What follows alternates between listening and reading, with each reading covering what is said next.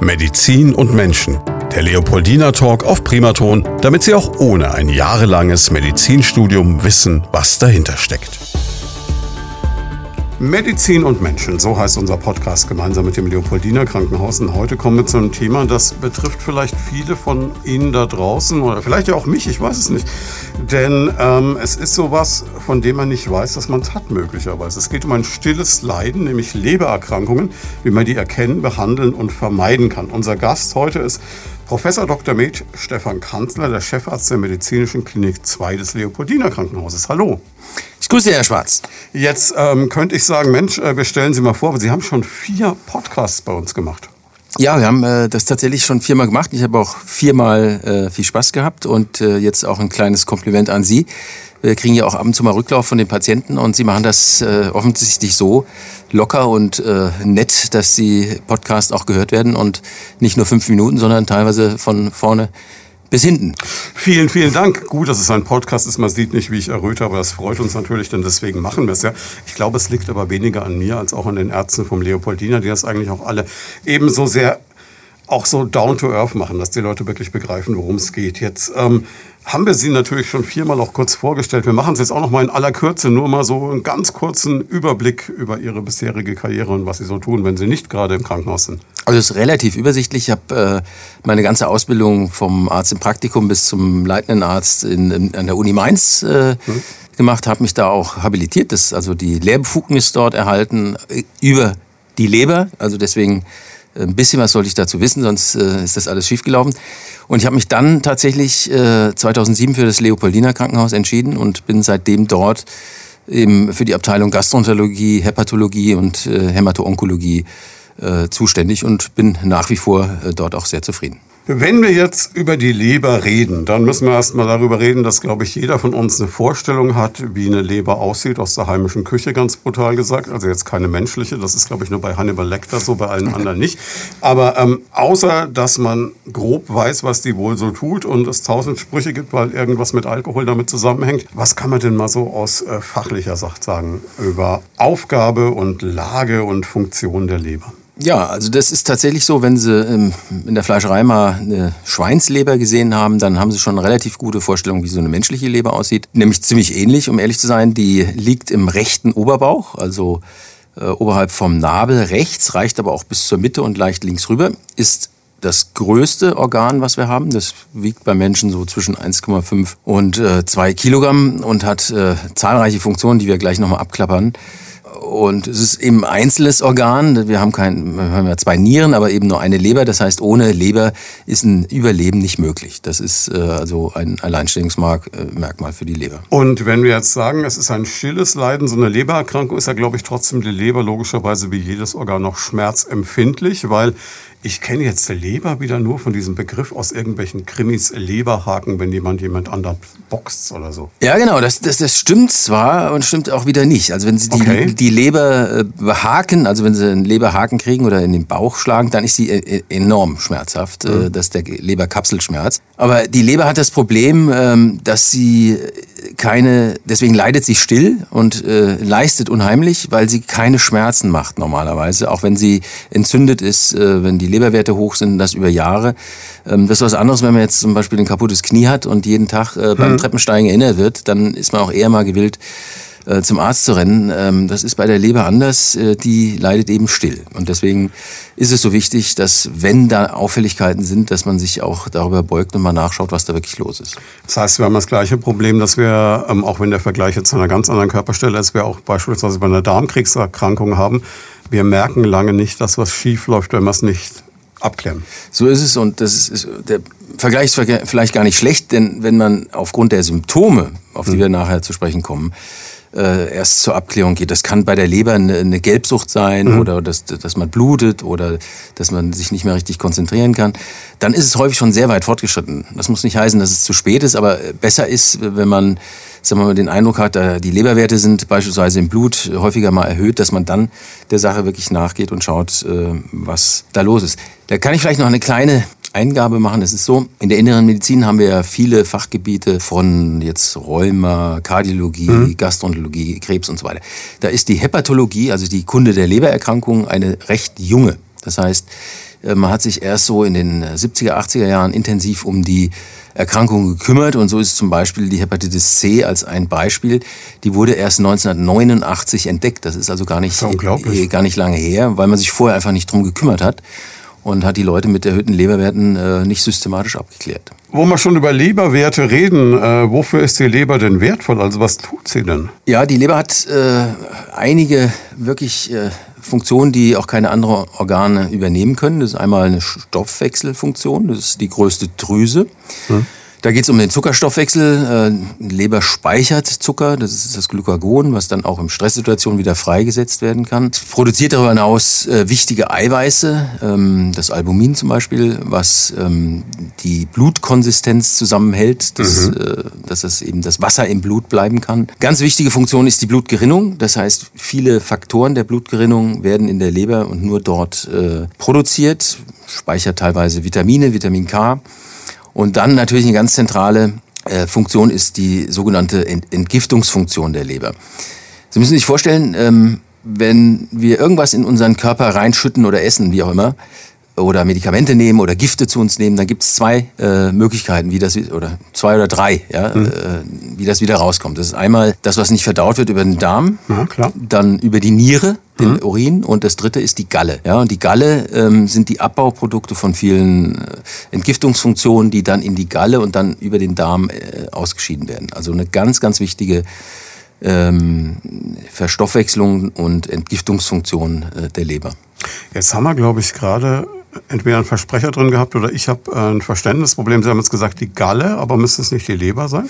Nee, das ist äh, gut, dass Sie es nachfragen. Äh, die, also die Gallenwege sind integraler Bestandteile der, der Leber. Und Sehen Sie, jetzt habe ich was gelernt, weil ich ja. war jetzt gerade gestaunt. Nee, das gedacht, ist auch wichtig. Das ist fürs Verständnis sehr, sehr wichtig. Weil wir hatten, glaube ich, auch schon mal über Galle geredet. Ähm, aber wie gesagt, die Galle wird in der Leber produziert. Das ist, ah, der okay. Gallensaft wird in der Leber produziert und da, da gehen dann die ganzen toxischen Sachen rein und gehen dann über, die, äh, über den Darm werden die ausgeschieden. Und die Gallenblase, die hängt unten an der Leber, die eben die Galle speichern kann, weil die Galle neben dem auch noch Verdauung, andere Verdauungsfunktionen hat. Also das ist es, ja. weil die Gallenblase kann man ja, glaube ich, entfernen und ja. kann weiterleben, ohne dass es jetzt äh, massive Folgen hat. Ohne ja. Leber wird's blöd. Geht nicht. Okay, jetzt, ähm, das ist, glaube ich, auch der Punkt, woher die meisten Menschen sich überhaupt mal gedanklich mit ihrer Leber beschäftigen, ist ja diese Entgiftungsfunktion, wenn wir bei dem Thema Alkohol sind. Da heißt es dann immer, okay, die Leber baut das ab. Ja, äh, da können wir vielleicht gleich, ist ja eine der äh, Assoziationen, die man mit Leber hat, mhm. Leber und Lebererkrankung, Alkohol.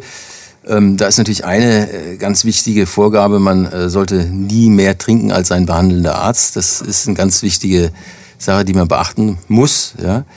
Und wenn wir jetzt beim Thema Alkohol sind, das ist natürlich eins äh, der wesentlichen Lebergifte und Sie sagen ganz recht, es wird auch in der Leber großenteils abgebaut. Und dann ist immer die Frage, was, was kann man trinken, was potenziell unschädlich ist. Und das ist tatsächlich gar nicht so wahnsinnig viel.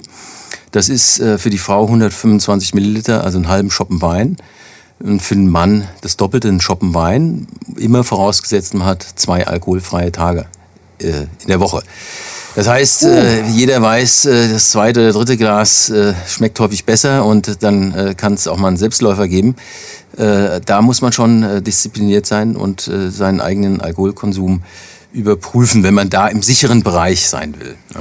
Was ich hier noch stehen habe, was glaube ich auch sehr faszinierend ist, was ich mal gehört habe, da kann aber auch sein, dass ich auch da falsch liege, ist dieses Regenerationspotenzial der Leber, dass man also auch nur ein Stück implantieren kann und das wächst wieder. Ja, das ist äh, tatsächlich äh, aus mehrerlei Hinsicht ein ganz wichtiger Punkt. Tatsächlich äh, ist äh, nur 25 Prozent vom Lebergewebe, was man hat, äh, notwendig für die Funktion. Das heißt, okay. wenn Sie äh, zwei Drittel oder bis hin drei Viertel der Leber entfernen, warum auch immer, ist das mit einem Überleben vereinbar in aller Regel, wenn die Restleber gesund ist. Und das Erstaunliche ist, und das kennt man ja aus der griechischen Mythologie, äh, dass die Leber innerhalb von 10 Tagen oder 14 Tagen das äh, Volumen der originalen Leber wieder zurückgewinnt. Das heißt, die regeneriert äh, enorm, was eben Leberchirurgie möglich macht und was natürlich auch eine Chance ist, für die Regeneration nach Krankheiten. Das heißt, wenn Sie jetzt eine Alkoholkrankheit beispielsweise oder eine, eine Virushepatitis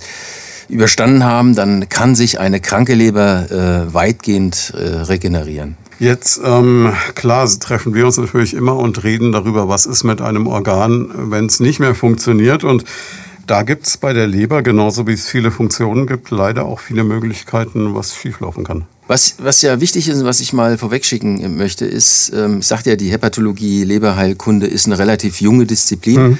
Aber wir haben heute eigentlich für alle äh, oder für die meisten Situationen von Lebererkrankungen sehr gute Diagnostik. Das heißt, wir können rausfinden, was los ist. Wenn wir das nicht könnten und auch keine Therapie haben, dann brauchen wir uns auch nicht äh, drum kümmern. Aber wir haben das und äh, es gibt da ein paar wesentliche Erkrankungen, die man im Grunde oder nicht im Grunde, sondern die man äh, gut behandeln kann. Wir haben zunächst mal die große Gruppe der Virushepatitiden. Das ist die mhm. Hepatitis A, B, C, D und E. Details jetzt vielleicht äh, wird das ein bisschen ausufern, aber die am längsten bekannt ist als chronische Hepatitis ist die Hepatitis B. Da kann man sehr effizient impfen und die Kinder sollten eigentlich heute gegen die Hepatitis mhm. äh, B geimpft sein, die über Blut- oder Sexualkontakte übertragen wird. Die Hepatitis A und die Hepatitis E, das sind äh, selbstlimitierende akute Erkrankungen, die also nie chronisch werden. Mhm. Und die Hepatitis C, das war die große Erkrankung, die dann Ende der 90er, der 80er Jahre entdeckt wurde und die uns lange viele Probleme gemacht hat. Heute haben wir, und das zeigt auch, wie effizient die Medizin sein kann, von der Diagnostik 1989 bis hin zu einer effektiven Therapie. Heute kann jeder Hepatitis C-Patient innerhalb von drei Monaten effektiv geheilt werden, dass das die Krank Krankheit weg ist. Ja, und das ist, äh, zeigt auch, wie erfolgreich ähm, äh, so eine Disziplin ist. Ja, es war ja früher was, das hat einen dann das Leben begleitet, mehr oder weniger. Ne? Ja, und die Therapien waren auch relativ aufwendig und äh, langwierig und nebenwirkungsreich. Das ist heute alles vorbei. Das sind zwei Tabletten am Tag, die man praktisch nicht mehr spürt. Also es ist schon eine echte Erfolgsstory. Sie haben Gedanken zum Thema oder persönliche Fragen? Darauf freuen wir uns. Einfach anrufen unter 09721 20 90 20 und mitreden. Jetzt haben Sie gerade gesagt, Blut- und Sexualkontakte, das ist so das häufigste? Richtig, das ist für die äh, Hepatitis B, sagten Sie. B und D ähm, ist das, und C ist das die, die häufigste Ursache. Gut, da kann man sich relativ gut davor schützen, logischerweise. Kann man sich schützen, klar, und aber trotzdem, impfen kann man nicht gegen die Hepatitis C, mhm. das heißt, da muss man sich schützen. Und äh, wie gesagt, dann eben auch, wenn man mal auffällig ist im Blut, ähm, dann sollte man eben auch eine Abklärung äh, in der Richtung äh, durchführen, weil man es eben gut behandeln kann. Ja, und wahrscheinlich dann auch genauso fair sein wie jemand, der HIV-positiv ist, wenn man jemand neu kennenlernt, das vielleicht mal thematisieren und äh, vorsichtig sein. Das ist unbedingt so, sonst wäre das ja schon fast eine Körperverletzung, die man kauft. Jetzt habe ich so eine Erinnerung, dass diese Hepatitis-Geschichten auch, oder hieß es immer, man muss im Ausland vorsichtig sein. Habe ich da was richtig im Hinterkopf oder wie war das? Ja, das ist tatsächlich, ähm, das bezieht sich da mehr auf die, das ist jetzt die andere Übertragung, mhm. das nennt sich fäkal-oral, das ist also über, den, über die Nahrung oder mhm. ungewaschene Hände oder dreckige sonst was äh, wird das übertragen. Das ist die Hepatitis A und die Hepatitis E. Ja, die werden mhm. darüber, äh, und das hat man sich früher häufig natürlich in, in, Ländern, wo die hygienischen Bedingungen nicht so gut waren oder wo es sehr warm war und nicht gut gewaschen war, äh, hat man sich das häufig geholt. Gegen die Hepatitis A kann und sollte man auch geimpft sein. Das heißt, da kommt auch ein bisschen dieser Spruch mit her, äh, wasch es, koch es, schäl es oder vergiss es. So ist es. Das bezieht sich äh, insbesondere auch auf die Hepatitis A. Ja gut, klar, wenn man so manche äh, Straßenküche irgendwo in so dritte Weltländern oder in Südostasien sieht, da und die sind halt alle, äh, da ist die Durchseuchung nahe 100 Prozent, da hat das jeder gehabt. Das heißt, für die Einheimischen ist das kein, kein Thema mehr, aber für die Gäste halt. Hm, ja, logisch, klar. Ja, das ist natürlich ein Riesenfeld und ähm, kann man sagen, wie viele Leute das betrifft im Jahr, die sich so eine Hepatitis holen? Gibt es da Zahlen oder eine ungefähre Einschätzung? Das ist, äh, ganz ehrlich zu sein, ich weiß es nicht, die Zahl. Das ist äh, schon erheblich. Und wir haben immer noch eine relativ hohe Dunkelziffer. Ja, das sind Leute, die mit so Krankheiten rumrennen. Ähm, und da kann ich nochmal appellieren, der, da beobachtet der Hausarzt oder sonst ein Arzt oder, äh, lange Jahre immer wieder erhöhte Leberwerte, aber es mhm. sind eben die entscheidenden diagnostischen ähm, Verfahren, das sind meistens Laboruntersuchungen, mhm. nicht gemacht worden. Und ich weiß nicht, ob wir da noch kommen. Es gibt dann auch relativ einfache Erkrankungen, zum Beispiel die Hämochromatose, das ist eine Eisenspeichererkrankung. Kurze Erklärung. Wir nehmen Eisen auf aus der Nahrung und mhm. äh, das ist auch wertvoll, weil wir das für die Blutbildung brauchen. Aber es gibt diese Hämochromatose, wo man ähm, zu viel Eisen aufnimmt. Okay. Und das ist eine Krankheit, die relativ häufig ist, das vergessen viele, weil das früher natürlich ein Selektionsvorteil war. Wenn man aus der Nahrung mit wenig Fleisch viel Eisen aufnehmen konnte, dann hat man eher äh, einen kräftigen Körper gehabt, konnte sich fort, fortpflanzen. Deswegen ist die Erkrankung, äh, Erkrankung relativ häufig. Und das sieht man eben auch an einem Blutwert, dem Ferritinwert. Und wenn man das dann rausfindet, dann ist die Therapie eine ganz einfache, nämlich eine Aderlasstherapie alle äh, sechs, acht Wochen und das war's. Ne?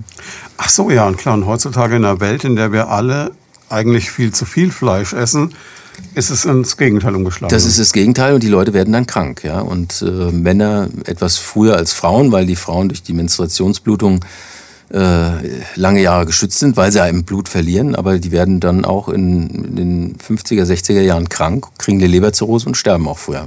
Also als Kind kann ich mich erinnern, als ich Kind war, da war es ja das Beste, was man einem Kind tun konnte, so diese Rotbäckchen-Säfte oder wie das hieß, immer viel Eisen, das brauchst du für Richtig. die Blutbildung, gib mal rein. Genau. Das heißt, das sollte man heute tunlichst unterlassen? Na, das weiß ich nicht, aber äh, wenn man gesund ist, dann äh, nimmt man auch, äh, nur sehr wenig Eisen aus der Nahrung auf. Aber die Leute wissen das eben nicht und äh, das ist, sind Erkrankungen, die in 5%, 5 bis 10% der Bevölkerung zum Tragen kommen.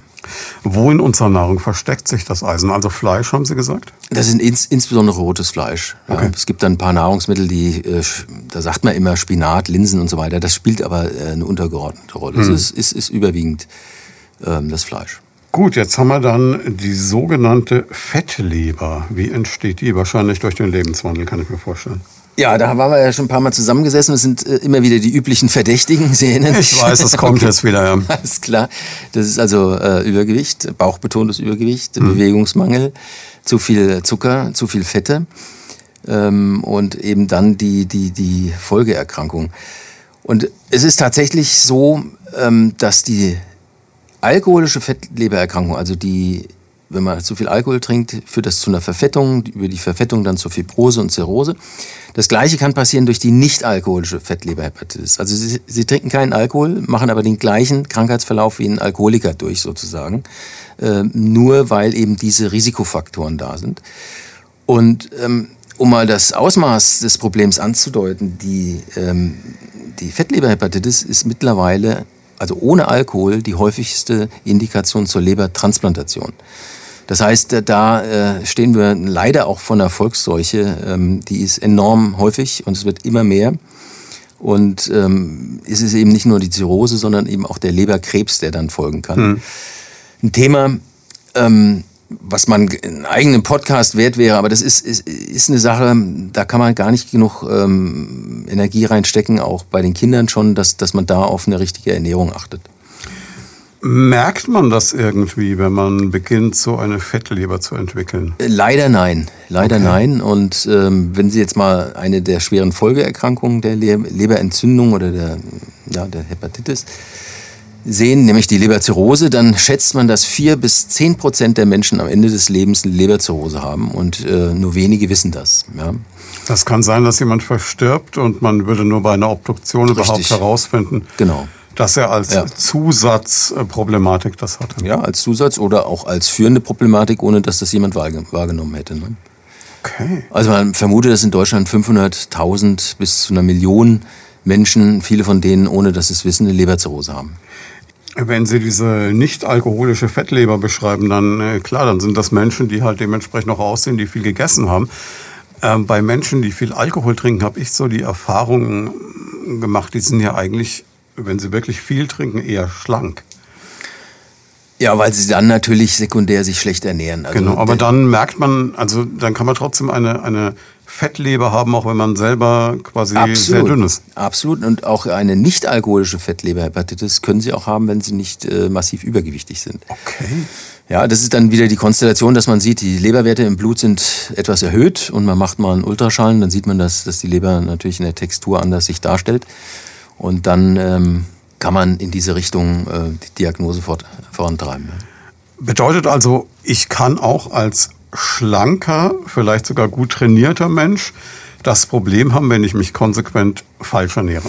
Wenn Sie sich falsch ernähren und wenn Sie, sagen wir mal, das auch ein bisschen in die Wiege mitgelegt bekommen. Es gibt ja Leute, die sind Spargeltarzane und, äh, und haben trotzdem sehr hohe äh, Cholesterinwerte, mhm. was als Risikofaktor für eine Fettleberhepatitis gilt, oder haben Diabetes mellitus, ähm, also eine Zuckererkrankung, oder haben sonstige Probleme. Also das gibt es. Ja, der Klassiker ist natürlich, ähm, wie ich sagte, der, der übergewichtige Mensch, ähm, der sich auch wenig bewegt und mhm. äh, eben dann noch die anderen Begleiterkrankungen hat. Kann man jetzt grundsätzlich sagen, dass jemand, der übergewichtig ist und sich wenig bewegt, ähm, eine Fettleber entwickeln wird, wenn er nur alt genug wird, um das mitzukriegen? Oder ist es nicht so absolut bedingend? Ähm, in erster Ernährung stimmt das. Also wenn Sie da äh, das konsequent so durchziehen, äh, werden, werden Sie eine Fettleber kriegen. Ob die dann für Sie gefährlich ist, ist eine andere Frage. Wenn dabei die Leberwerte normal sind, würde ich das jetzt nicht überdramatisieren, aber äh, die, äh, diese Patienten haben zumindest ein erhöhtes hepatologisches Risiko und sollten auch regelmäßig überwacht werden. Mhm. Ja, dann haben wir die, die Leberzirrhose oder Zirrhose. Das ist ja was, was jeder so als Wort im Mund führt, aber die wenigsten wissen, was es genau ist. Ich oute mich, ich weiß es auch nicht genau. Ich weiß, was es das Ende einer jahrelangen Alkoholabusus sein kann, aber damit ist auch schon rum. Oder auch anderen Erkrankungen. Ne? Also die, das ist die Abfolge ist so von der gesunden Leber über die Leberentzündung, das mhm. heißt medizinische Hepatitis, das mhm. deckt sich dann mit erhöhten Leberwerten und durch diese ständige Entzündung, und das ist auch in anderen Organsystemen so, wenn irgendwas ständig entzündet ist, dann vernarbt das. Dann mhm. gibt's, wenn sie sich kratzen die ganze Zeit, dann kriegen sie irgendwie hässliche Narben, die hart werden. Ähm, und so ist es in der Leber auch. Das wird dann immer vernarbter und äh, am Ende ändert sich die komplette Textur der Leber. Das gesunde Lebergewebe geht weit äh, zurück und es bleibt dann Fibrose, also nicht aktives Lebergewebe und das ist dann die Leberzirrhose. Hm. Das heißt, irgendwann ist das Organ einfach kaputt. Dann ist es kaputt und dann gibt es eben mehrere Probleme. Ähm, das sind nämlich die Folgen dann der Leberzirrhose. Da, wenn die Leber vernarbt ist, dann ist die Entgiftungsfunktion nicht mehr so gut. Mhm. Das heißt, man kann Konzentrationsstörungen haben, man kann bis hin zu einer, man nennt das eine hepatischen Enzephalopathie, dass man desorientiert ist. Ähm, man kann, ähm, staut sich das Blut vor der Leber, man kann dann mhm. Blutungen kriegen, Varizenblutungen. Ähm, man kann äh, Bauchwasser kriegen, also dass äh, eben sich das Wasser im Bauch abdrückt. Äh, man nennt das Aszitis oder es kann Entzündung geben in diesem Bauchwasser. Und als gefürchtete Komplikation dann eben der Leberkrebs, der meistens, nicht immer, meistens auf dem Boden einer Leberzirrhose entsteht. Und das ist auch ein, eine der Krebsarten, die leider deutlich zunimmt aber mittlerweile, und das ist, glaube ich, das Gute, überhaupt behandelbar ist. Das ist wie bei vielen Sachen äh, immer eine Frage des Zeitpunktes. Ja? Wenn mhm. Sie die Sachen äh, frühzeitig entdecken, dann kann man, und sagen wir, die Leber noch eine gewisse Funktion hat, dann kann man äh, in der Leberchirurgie heute sehr viel leisten und große Teile der Leber auch resizieren. Wir haben ähm, die Möglichkeit der Lebertransplantation, das heißt, dass man komplett das mhm. Organ austauscht. Das ist natürlich nur für Einzelfälle möglich. Und wir haben dann auch noch das geht aber dann mehr in, in supportive Verfahren, dass man eine, eine arterielle Chemoembolisation macht, dass man also versucht, die, die, über das Gefäß, was den Tumor versorgt, äh, den Krebs abzutöten und, und dann eben auch noch medikamentöse Verfahren. Wenn wir jetzt beim Thema Leberkrebs sind, ähm, die Auslöser, klar, Sie haben es gerade gesagt, ist ähm, das, was Sie gerade geschildert haben, sonst irgendwelche anderen Risikofaktoren oder? Da kommt der letzte übliche Verdächtige noch dazu, ist das Rauchen. Ja, mhm. Rauchen ist auch für Leberkrebs oder für Gallengangskrebs, das ist ja die, die zweite Art des Krebses in der Leber, der von den Gallengängen ausgeht, ist das äh, auch ein Risiko. Ja, also Rauchen ist eigentlich für alle bekannten Krebsarten riskant. Ja, man sagt ja immer, beim Rauchen ist das Verrückte. Also da gibt es ja auch nicht so wie jetzt beim Rotwein, wo Sie sagten, ein Shoppen geht oder so. Rauchen mhm. ist immer dumm. Ja, Rauchen ist immer dumm. Das, das, das stimmt leider. Ja. Oder ist so. Aber nochmal eins, eins zu diesem, äh, mit dem bisschen Alkohol und so. Ähm, das nennt man ja auch als äh, French Paradox, französisches mhm. Paradox. Das besagt, dass äh, die Leute, die gar keinen Alkohol trinken, dass die eine kürzere Lebenserwartung haben und dann, wenn man ein bisschen Alkohol trinkt, dass man dann die längste Lebenserwartung hat und das geht dann wieder zurück, wenn man mehr trinkt. Und da hat man lange überlegt, was, was könnte da eine Ursache für sein und äh, ich, äh, das ist jetzt meine persönliche Meinung, das ist halt, wenn Sie ähm, sagen wir, nur ein bisschen Alkohol trinken, dann, dann zeigt das ja auch, dass sie wahrscheinlich ein sehr moderierter, vernünftiger Mensch sind. Ja? Das sind wahrscheinlich die gleichen Leute, die ein Auto haben, was 250 fährt, aber die dann mit 120 über die Autobahn tuckern. Ähm, also sehr vorsichtig unterwegs sind und die Risikofaktoren einstellen. Sonst kann man sich das eigentlich nicht erklären. Sie haben Gedanken zum Thema oder persönliche Fragen? Darauf freuen wir uns. Einfach anrufen unter 09721 20 90 20 und mitreden. Also es ist jetzt kein äh, irgendwie, was man immer sagt, Rotwein mit einer zellschützenden Funktion, so alles Humbug. Ja, es konnte zumindest keiner nachweisen. Das ist dann immer was, äh, man würde sich wünschen, dass das so ist, äh, ist es aber nicht. Aber eine Sache, die hat mir im, im, im Vorgespräch äh, oder vor, der kurzen äh, Vorstellung äh, kurz angesprochen. Was vielleicht interessant ist, dass äh, Leber und Kaffee, also Kaffeegenuss ähm, scheint auf die Leber äh, einen günstigen Einfluss zu haben, äh, gerade äh, was die Fibroseentstehung, also die Vernarbung angeht. Also man konnte dem Kaffee eigentlich da nur Gutes zusprechen. Und im Übrigen, man denkt immer, Kaffeekonsum ist kritisch, schädlich oder irgendwas, aber dem Kaffee konnte man eigentlich, wenn man verträgt magenseitig, äh, nie was Schlechtes anhängen. Das ist doch mal ein sehr versöhnlicher Moment. Also oder? nachdem ich ja eigentlich alles grundsätzlich immer falsch mache, Kaffee trinke ich wie ein Weltmeister. Man sagt aber immer, man müsse zum Kaffee die gleiche Menge Wasser trinken, weil er ähm, dehydrierend sei. Ist, glaube ich, auch ein Mythos. Ne? Nee, das, das stimmt. Das okay. ist übrigens das Gleiche für, für, für den Wein, ja, idealerweise. Weil sowohl äh, Koffein als auch Tein, also das, was im Tee und im Kaffee ist, als auch Alkohol per se, mhm. äh, ist ein Diuretikum, das entwässert. Das ah, heißt, ah, okay. das ist auch einer der Gründe, warum äh, man äh, einen Haarspitzenkatar hat am nächsten Morgen, mhm. äh, weil man einfach äh, zu wenig Wasser im Körper hat und deswegen kriegt man Kopfschmerzen. Äh, also das, was einem der erfahrene Franke sagt, ich trinke zu jedem Shoppen ein großes Glas Wasser, dann geht es mir nach dem Weinfest besser, ist durchaus Ab, treffend. Absolut richtig und äh, in jeder Form zu unterstützen. Und wie gesagt, beim Kaffee ist es ähnlich, der entwässert auch, das merkt man ja, wenn man so viel Kaffee trinkt, dann muss man rennen.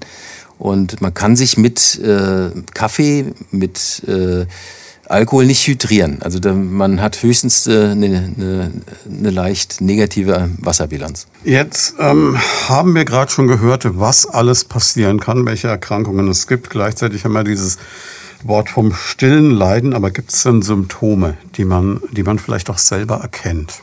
Ja, das ist äh, leider, wie gesagt, früh, wenn wir jetzt von Frühsymptomen reden. Mhm. Ähm, ja, ist ja immer wichtig, dass man möglichst ja. früh was merkt, weil dann kann man erst was tun. Ne? Ja. Frühe Symptome der Leber sind eigentlich Müdigkeit und Abgeschlagenheit. Und äh, das hat jeder ja mal und äh, mal mehr, mal weniger. Ähm, aber wenn das, sagen wir mal, über Wochen sich hinzieht, äh, dann ist zumindest mal der Punkt gekommen, wo man mal äh, beim Hausarzt mal ein Blutbild machen sollte, wo eben die Leberwerte auch dabei sind. Und wenn die dann auffällig sind, dann sollte man einsteigen in eine, eine, sortierte Abklärung äh, und vielleicht auch dann mal einen Hepatologen, also einen Facharzt für, oder für einen Gastroenterologen aufsuchen, wenn man da nicht weiterkommt. Das ist natürlich ein unglaublich spammiges Feld jetzt, weil woran erkenne ich, was ist noch normal, wann bin ich jetzt grundsätzlich, kann man sagen, wenn man merkt, es wird signifikant schlimmer oder es ändert sich über einen längeren Zeitraum nicht, obwohl man genug schläft. Wie, wie kann man das festmachen? Ist schwierig, ne? weil jeder hat ja mal gute und schlechte Phasen äh, und äh, dann sind auch Überlappungen zu mal einer Missgestimmtheit äh, da, dass man so, ja. Aber ich, ich würde so ganz generell, wenn man, sagen wir mal, neue Symptome an sich bemerkt, das betrifft jetzt nicht nur gastroenterologische, hepatologische Erkrankungen, neue Symptome bemerkt, die einem komisch vorkommen und das geht über zwei, drei Wochen hinaus, dann würde ich eine Abklärung hm das muss nichts Großes sein. Dann würde ich aber dann mal empfehlen, dass man da mal mit dem Hausarzt drüber redet und sagt, mhm. äh, äh was kann man da mal einfach äh, abklären, damit man nichts übersieht. Gut, und der Hausarzt kann dann die Leberwerte feststellen? Der Hausarzt, äh, der kann die Leberwerte feststellen und hat für, für viele der Erkrankungen, die zur Diskussion ste stehen, nämlich die Virushepatitiden, äh, die Hämochromatose, diese Eisenspeichererkrankung, Autoimmune Hepatitis und was es alles gibt, spezifische Laborwerte, die er abnehmen kann und die ein bisschen die Richtung weisen. Die sind jetzt nicht zwangsläufig beweisen, dass das äh, die Hauptrolle spielt, ähm, aber damit kann man das äh, schon mal ein bisschen eingrenzen.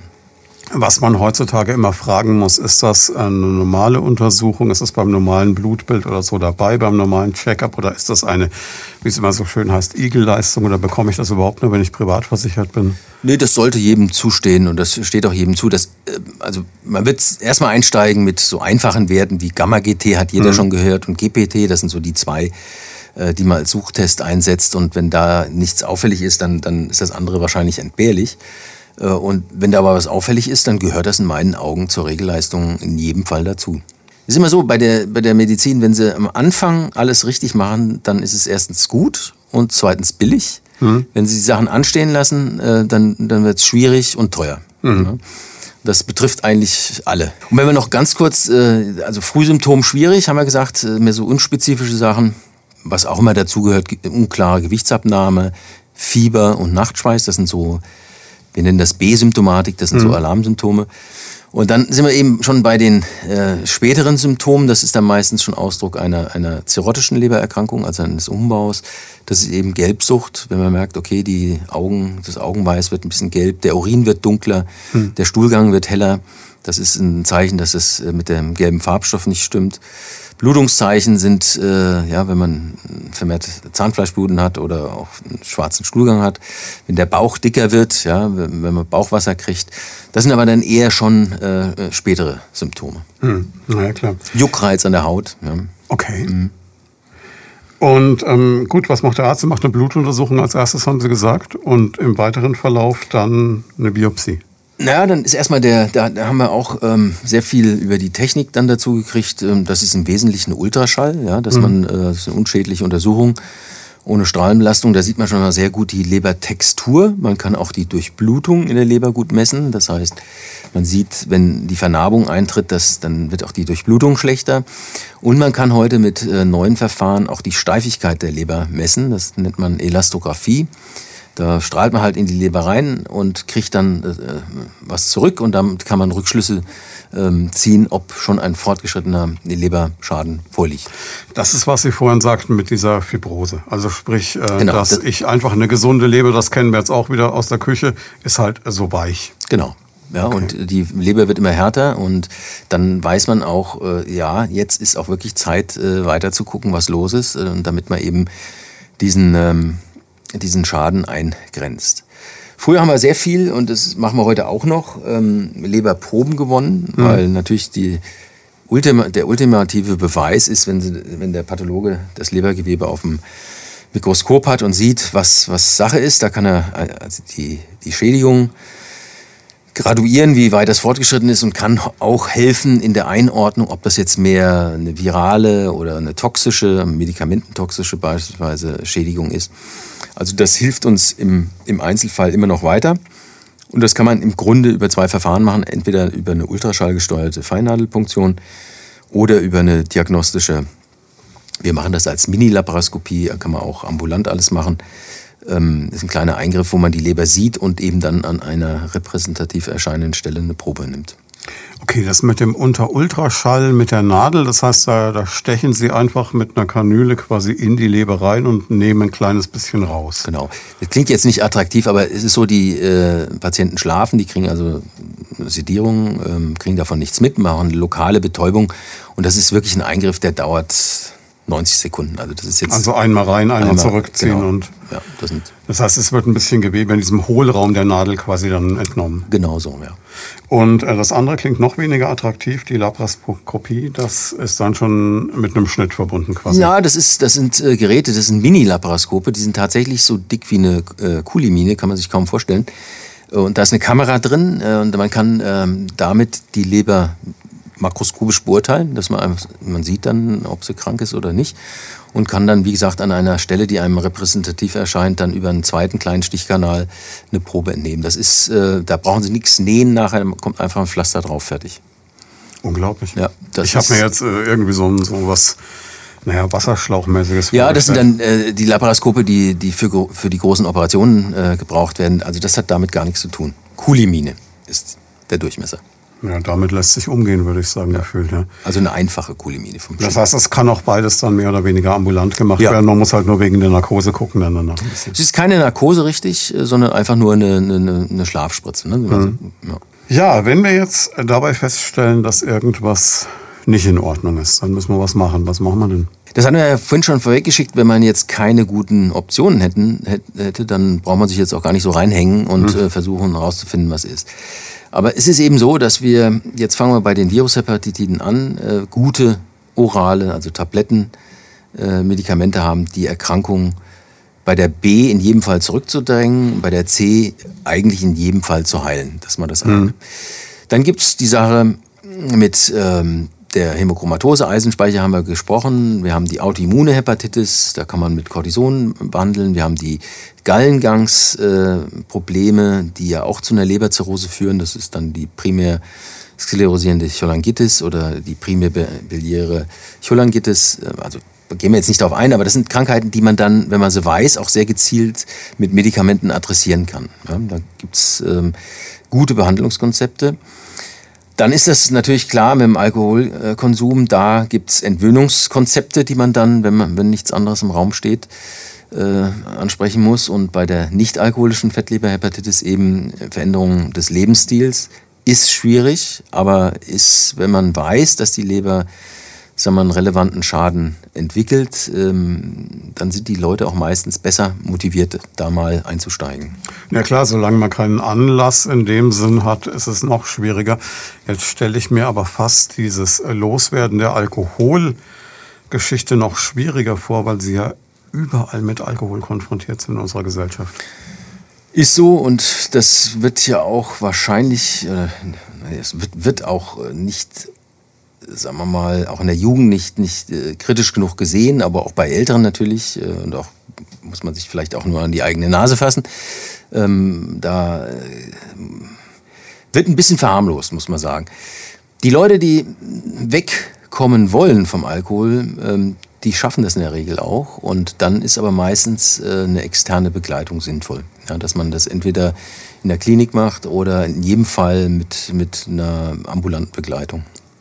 Was ich immer so unglaublich schwierig finde, ist jetzt auch, sei es in einem Firmenumfeld, sei es auch in einem familiären oder sonst wie Umfeld, dass man es immer wieder erlebt, wenn jemand sagt, nein, ich möchte nichts trinken, dann kommen so Nachfragen, dann heißt es, ach komm, ein Glas und hab ich doch nicht so und so.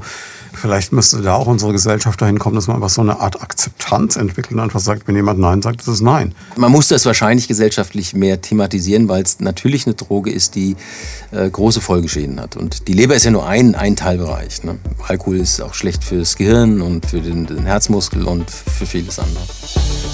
Sie haben Gedanken zum Thema oder persönliche Fragen? Darauf freuen wir uns. Einfach anrufen unter 09721 20 90 20 und mitreden. Bedeutet aber auch, wenn Sie eine alkoholbedingte Fettleber feststellen, dann ähm, suchen Sie sich auch gleichzeitig einen Kollegen, der dann sagt, okay, wir machen eine Alkoholentwöhnung, Entgiftung, wie immer man es nennen will. Nee, ich bespreche das dann äh, mit dem Patienten, dass er zumindest mal äh, weiß um das Problem mhm. und äh, würde, würde ihn dahingehend beraten, dass er das mal reduziert oder am besten einstellt und zumindest mal Hilfe anbieten. Das heißt, mhm. wenn er sagt, okay, ich habe das Gefühl, ich brauche da Hilfe, dann würde ich das lieber im zweiten, dritten, vierten Termin äh, mit ihm besprechen und nicht, nicht gleich ähm, eine Entgiftung sozusagen äh, auf den Weg bringen. Wie groß ist denn der Prozentsatz von Menschen, die Sie erleben, die zu Ihnen kommen, wo man dann so ein Problem feststellt, die aber dann sagen, na gut, dann ist es so und ihr Leben weiterleben wie bisher mit diesem äh, gern gehörten Argument, naja, dann habe ich wenigstens noch angenehme Zeiten und muss nicht mich einschränken. Gibt es das? Das gibt es häufig. Okay. Ja, und auch, äh, das sind ja nicht, wenn man jetzt zu viel Alkohol trinkt oder Alkoholiker ist, das heißt ja nicht, dass man in irgendeiner Form asozial oder sonst was. Das um Gottes Willen. Das, das sind ja Leute, die sehr, teilweise auch sehr intelligent sind und äh, äh, die für sich äh, entscheiden, ähm, ja, ich, ich kann, ich will es nicht, ja, gibt's mhm. ja auch. Und die sagen, ich nehme dann in Kauf, dass äh, vielleicht die letzten zehn Jahre äh, eben nicht mehr da sind ist gar nicht so selten. Ja, aber trotzdem, man muss es thematisieren und es ist ja, sagen wir, auch eine Entscheidung, die jeder selbst fällt, ob er jetzt raucht oder nicht oder ob er jetzt Übergewicht hat oder sich bewegt oder ähm, ob er jetzt Autorennen fährt, äh, Fallschirm springt oder Ski fährt. Äh, äh, das muss ja jeder selbst wissen. Ja. Ja, gut, Änderung des Lebensstils, Medikamente und wenn das alles nicht reicht, dann kommen wir zum Thema Transplantation. Ja. Nochmal ein Wort zu den Medikamenten, hm. das, ähm, was ja jetzt sehr stark ähm, untersucht wird und im Grunde habe ich ein bisschen Angst davor, wenn das kommt, sind Medikamente gegen die nicht-alkoholische Fettleberhepatitis, hm. die ja sagen wir, 20, 25 Prozent der Menschen betrifft. Hm. Und wenn dann ein Medikament jetzt kommt, dann wird das ja flächendeckend äh, gegeben und dann mhm. ist wieder ein Medikament mehr. Heute haben die Leute über 50, 60, nehmen sie ja einen Blutdrucksenker, nehmen einen Fettsenker, nehmen häufig ein Antidiabetikum, nehmen Verdünnungs-, Blutverdünnungsmittel und dann kommt das noch dazu und die werden sehr teuer sein. Also das steht wahrscheinlich an und dann muss die Gesellschaft entscheiden, wie sie damit umgeht. Ja, ob man das dann wirklich für teuer Geld jedem finanzieren darf. Aber das ist ein Thema, was, was das unendlich ist schwierig ist. So, so eine Ethikfrage auch wieder ein bisschen. Ne? Ja. Kann man es so machen, dass jemand am Tag morgens eine Handvoll Medikamente nimmt und dann einen ungesunden Lebensstil weiterpflegt und damit der Allgemeinheit in gewisser Art und Weise auf der Tasche liegt mit allen möglichen Endfolgen oder wo, wo fängt man an, wo hört man auf? Und das ist ein bisschen, ich vergleiche das immer gerne mit Autoversicherungen, wo es da die Möglichkeit gibt, den Fahrstil zu überwachen und daran die Versicherungsprämie zu messen. Ähnlich könnte es irgendwann passieren, ja. dass die Krankenkasse sagt, sie waren nur zweimal im Monat im Fitnessstudio, jetzt mhm. wird es aber teurer also Sie, Sie, haben die Sache auf den Punkt gebracht. Ne? Das ist die Frage, wie sehr man äh, eine Eigenverantwortung äh, mit reinbringt und wie weit die Gesellschaft bei steigenden Krankenkassenkosten eben das leisten kann, dass, dass äh, wie gesagt, wenn äh, selbstgemachte Probleme da sind, dass die Gesellschaft das äh, äh, durchgehend trägt. Das läuft bei uns immer noch so, nur wenn das so weitergeht und Sie sehen die Kostenexplosionen und die Unterfinanzierung der Krankenkassen, dann ähm, Gut, also wie gesagt, bei dem Thema, ich will nur für Sie sensibilisieren, das könnte kommen, aber ähm, das wird dann nochmal eine große Diskussion geben. Ja, vielleicht an der Stelle nochmal, um es ganz klar zu machen, was, ähm, was kann man selber aktiv tun? Also klar, mehr bewegen, weniger essen, Fleischkonsum reduzieren auf, früher gab es mal nur Sonntagsfleisch, das ist wahrscheinlich also auch da sind wir wieder ähm, bei der letztendlich mediterranen Diät, dass mhm. man äh, ein bis zweimal die Woche höchstens rotes Fleisch isst, dass man Fisch und äh, Geflügel, äh, wenn dann nimmt, viel pflanzliche Öle, ungesättigte mhm. Fettsäuren, hohen Gemüseanteil. Mhm. Ja, also da ist Gemüse insbesondere gut. Äh, Kohlenhydrate dürfen dabei sein, aber eben nicht in, Übermaßen. Fett ist auch jetzt nicht schlecht. 20 Prozent, 25 Prozent der Nahrung können Fett sein und dann haben sie eigentlich das. Das eben mit äh, ausreichend Bewegung, Kontrolle des Körpergewichts ähm, und dann was Noxen angeht, eben Alkohol haben wir besprochen, ähm, Rauchen haben wir besprochen. Ähm, dann sind sie eigentlich schon gut unterwegs. Kann man sagen, dass der Veganer, was ja so ein bisschen in Mode kommt, äh, besser dran ist, lebertechnisch? Lebertechnisch wahrscheinlich, ja. Äh, man muss Acht geben, äh, wenn man wirklich streng vegan lebt, dass man keine Mangelsituation äh, erzeugt in bestimmten Vitaminen. Weil beispielsweise Vitamin B12 ist jetzt sehr stark in, in, in Fleischprodukten äh, vorhanden. Folsäure kann dann eine Mangelsituation sein. Das müsste man dann substituieren, aber nochmal, um Ihre Frage zu beantworten, ich denke schon, was die Leber angeht, ähm, leben die natürlich sehr gesund. Wenn ich jetzt so gucke bei unseren Praktikanten oder halt in den einschlägigen sozialen Medien und so junge Menschen mhm. sehe, dann habe ich fast den Eindruck, dass A, Rauchen ein bisschen weniger unwog ist bei den Jungen, dass es auch eher so in Richtung Fitness, Selbstoptimierung geht, dieses ganze Umweltbewusstsein, auch vielleicht eben Veganismus, Vegetarismus. Erleben Sie, dass das so eine Trendwende langsam kommt? Vielleicht gibt es so einen positiven Silberstreif am Horizont? Ja, absolut. Sehe ich auch bei meinen eigenen. Ich habe fünf Kinder, die äh, vier Mädels sind auch sehr äh, in der Richtung unterwegs. Und äh, das erlebe ich im Umfeld auch. Also das ist, betrifft wahrscheinlich jetzt eher so die, die, die 40 bis 75-Jährigen. Hm. Vieles von dem, was wir besprochen haben. Viele Jüngere hm. sind da tatsächlich etwas sensibilisierter. Ja klar, ich meine, ich bin genau in dem Alter drin und wir sind halt noch groß geworden mit in der Schulpause geht's zum Bäcker und mittags gibt's ein Leberkäsbrötchen. Ne? Genau, das ist ja, jetzt und McDonald's war damals gab's nur in Frankfurt, wurde man hingefahren, war dann ein mhm. Fest. Ne? Ist vorbei, glaube ich. Gott sei ja, Dank. das ist, ist ja nicht zu verteufeln. Das ist, es kommt nur auf die Dosis an. Ne? Wenn, ah, ja, klar, wenn alle Jubel X mal egal was machen, dann ist es nicht äh, relevant. Aber wenn sie das, sagen wir mal, täglich äh, praktizieren, dann könnte es problematisch sein. Mhm. Ne? Ähm, ein Thema haben wir noch nicht und das müssen wir noch unterkriegen, nämlich die Transplantation. Genau. Also die Transplantation, äh, wir können ja bei äh, Endorganversagen, das äh, betrifft das Herz, ein bisschen Herztransplantation ist möglich, die Lunge, man kann die Leber transplantieren, man kann auch den Darm transplantieren. Und die Leber ist da eigentlich ein sehr erfolgreiches Beispiel. Das machen wir seit äh, 50, 60 Jahren.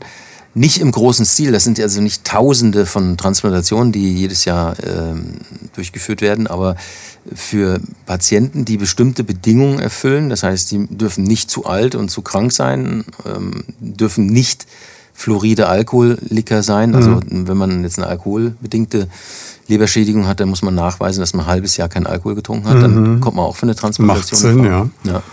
Weil das ist natürlich ein rares Gut. Wir könnten mehr transplantieren, wenn, wenn mehr Spender da wären und da vielleicht auch nochmal ähm, der äh, schüchterne Aufruf zu überdenken, dass man nicht äh, äh, Organspender sein könnte, weil das für viele natürlich ein Weiterleben ermöglicht. Wenn man plötzlich durch einen Unfall aus dem Leben gerissen wird, aber gesunde Organe hat, dann können andere Menschen da enorm von profitieren. Ich will das fast gar nicht aufmachen, aber diese Widerspruchslösung, das wäre wirklich mal ein Segen für dieses Land. Also ich persönlich sehe das auch so, weil die meisten Leute, mit denen ich so rede, die haben da gar nicht prinzipiell was gegen. Sie haben sich nur nie mit der Sache äh, beschäftigt und äh, sehen auch jetzt keine Notwendigkeit, da irgendwie einen zusätzlichen Ausweis im, in einem Portemonnaie zu haben. Ich, ich, ich hätte auch kein Problem mit.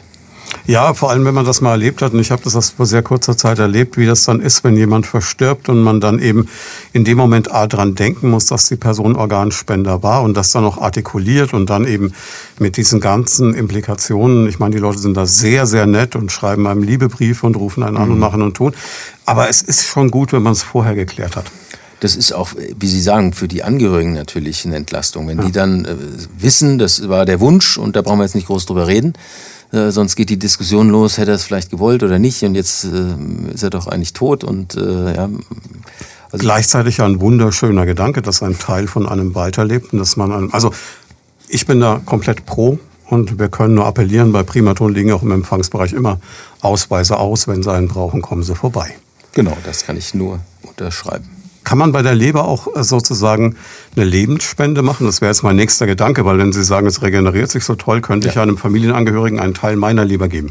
Das spielt auch tatsächlich eine zunehmend große Rolle. Ja, das ist gut möglich, dass äh, wenn man selbst als Spender gesund ist, dann kann man ähm, die, einen Teil seiner Leber, das ist ein linker und ein rechter Teil, äh, der zur Verfügung steht, den man auch anatomisch gut trennen kann, operativ, kann man dann äh, einem Angehörigen ähm, äh, spenden. Und das ist natürlich nicht ohne Risiko, nicht null Risiko, aber das ist eine Standardoperation und ich würde sagen, das ist ein sehr kalkuliertes Risiko in guten Zentren. Also das ist eine sehr valide Option.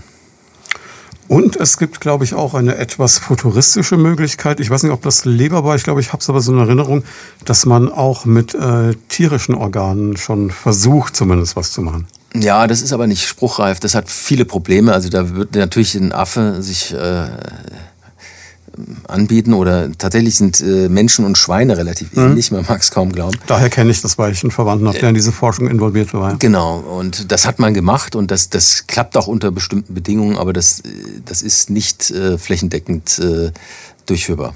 Ich glaube, das höchste der Gefühle war bisher, es ging um ein paar Tage, die jemand das, überlebt das, hat. Das ging Wochen, aber das ist im, im Grunde ist das bis heute kein gangbarer Weg. Aber ist es generell für die Medizin, um so ganz am Schluss mal noch so einen, so einen äh, Ausblick zu haben, etwas, was erdenkbar ist, dass man vielleicht früh, später mal in weiß ich nicht, im Labor oder auch in einem anderen Säugetier Organe züchtet. Es gibt ja dieses Bild von dieser Maus mit dem menschlichen Ohr auf dem Rücken, was ja irgendwie auch total makaber und ja, brutal ist, aber gleichzeitig ja hilft. Also das glaube ich schon. Also man hat ähm, ja auch schon äh, Versuche gemacht mit, mit äh, Transplantation von einzelnen Leberzellen, die sich dann wieder im Organ ansiedeln. Und ich glaube, das ist äh, eher, eher realistisch, dass man so Szenarien äh, schafft. Das macht man zum Beispiel bei der Bauchspeicheldrüse auch. Die kann man eben, eben äh, auch zellenweise spenden. Mhm. Also da ist sicherlich, ähm, könnte die Zukunft spielen. Ne? Faszinierend. Haben wir noch irgendwas vergessen, was wir über die Leber sagen können, außer ernährt euch gut, trinkt wenig und bewegt euch genug? Ja. Ich weiß nicht, ob das die Quintessenz sein soll, aber ich, ich, ich glaube tatsächlich. Ich will Ihnen nicht die Arbeit wegnehmen, nein, nein, um Gottes Willen. Nee, aber ich glaube tatsächlich, wenn was in der Richtung auftritt, erhöhte Leberwerte, einfach mal drüber nachdenken. Das ist, glaube ich, äh, die Key Message. Das nicht über Jahre beobachten, sondern einfach mal abklären lassen. Und dann wirklich auch sagen ähm, zum Hausarzt, wenn der nicht weiterkommt, bitte schick mich zum Spezialisten, schick mich ins Leo oder so. Ins Leo muss nicht sein, aber gerne äh, oder zum, zum Gastroenterologen, ja, der oder zum, zum internistisch versierten Kollegen, der, der sollte das eigentlich auf der Pfanne haben. Jetzt gibt es ja beim Auto so einen zwanghaften TÜV, um wieder bei dem blöden Beispiel zu bleiben. Ähm, ab welchem Alter, wann, wenn ich jetzt keine Probleme habe und keine Beschwerden habe, wie regelmäßig sollte ich das dann einfach checken, dass ich sage, komm, ich gehe mal zum Arzt, ich mache mal ein großes Blutbild, ich guck mal. Also wie gesagt, das ist, wir reden jetzt von Leuten, die keine Beschwerden haben. Ja, wenn Beschwerden sind, haben wir gesagt. Beschwerden zwei, gehen wir hin, Wochen, nach zwei Wochen sind wir dort, klar. Und jetzt, wenn keine Beschwerden vorliegen, halte ich das für ähm, vernünftig, wenn man einmal im Jahr eine internistische Untersuchung hat. Ja, das kann ein kleines Blutbild sein, da ist aber eben die GPT, die Gamma-GT dabei. Ähm, da ist eine Befragung und eine körperliche Untersuchung und gegebenenfalls, wenn dann eine Indikation besteht, auch ein Ultraschall. Das äh, sollten wir uns schon leisten. Das ist auch jetzt äh, finanziell kein großer Aufschlag.